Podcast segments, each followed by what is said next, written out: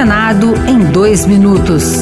Eu sou Rosângela Tejo e você ouve agora as principais notícias do Senado Federal desta terça-feira. Em depoimento à CPMI do 8 de janeiro, o ex-ministro do Gabinete de Segurança Institucional de Bolsonaro, general Augusto Heleno, disse que os acampamentos eram manifestações pacíficas e ordeiras e classificou de fantasiosa a delação do ex-ajudante de ordens de Bolsonaro, Mauro Cid. Ele ainda negou ter discutido com a cúpula das Forças Armadas e com Bolsonaro a chamada minuta do golpe. Ao citar a estratégia da oposição de desacreditar as revelações, a relatora da CPMI, Elisiane Gama, do PSD do Maranhão, defendeu acesso à delação. Mauro Cid não participava das reuniões como alguém com poder de mando, isso é um fato, mas ele era alguém que registrava, que testemunhava todas as reuniões. Daí a importância, por exemplo, da sua delação premiada. Filhos e dependentes de baixa renda de vítimas de feminicídio poderão receber pensão especial no valor de um salário mínimo. De autoria da deputada Maria do Rosário, do PT do Rio Grande do Sul, a proposta define ainda que o suspeito de ser o autor ou coautor do crime não poderá administrar a pensão em nome dos filhos. O projeto ainda será votado pelo plenário do Senado. Na avaliação da relatora, senadora Augusta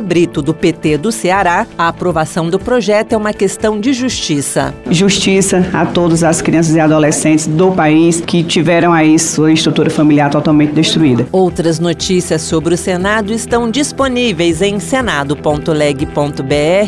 barra rádio. Senado em dois minutos. Uma produção Rádio Senado.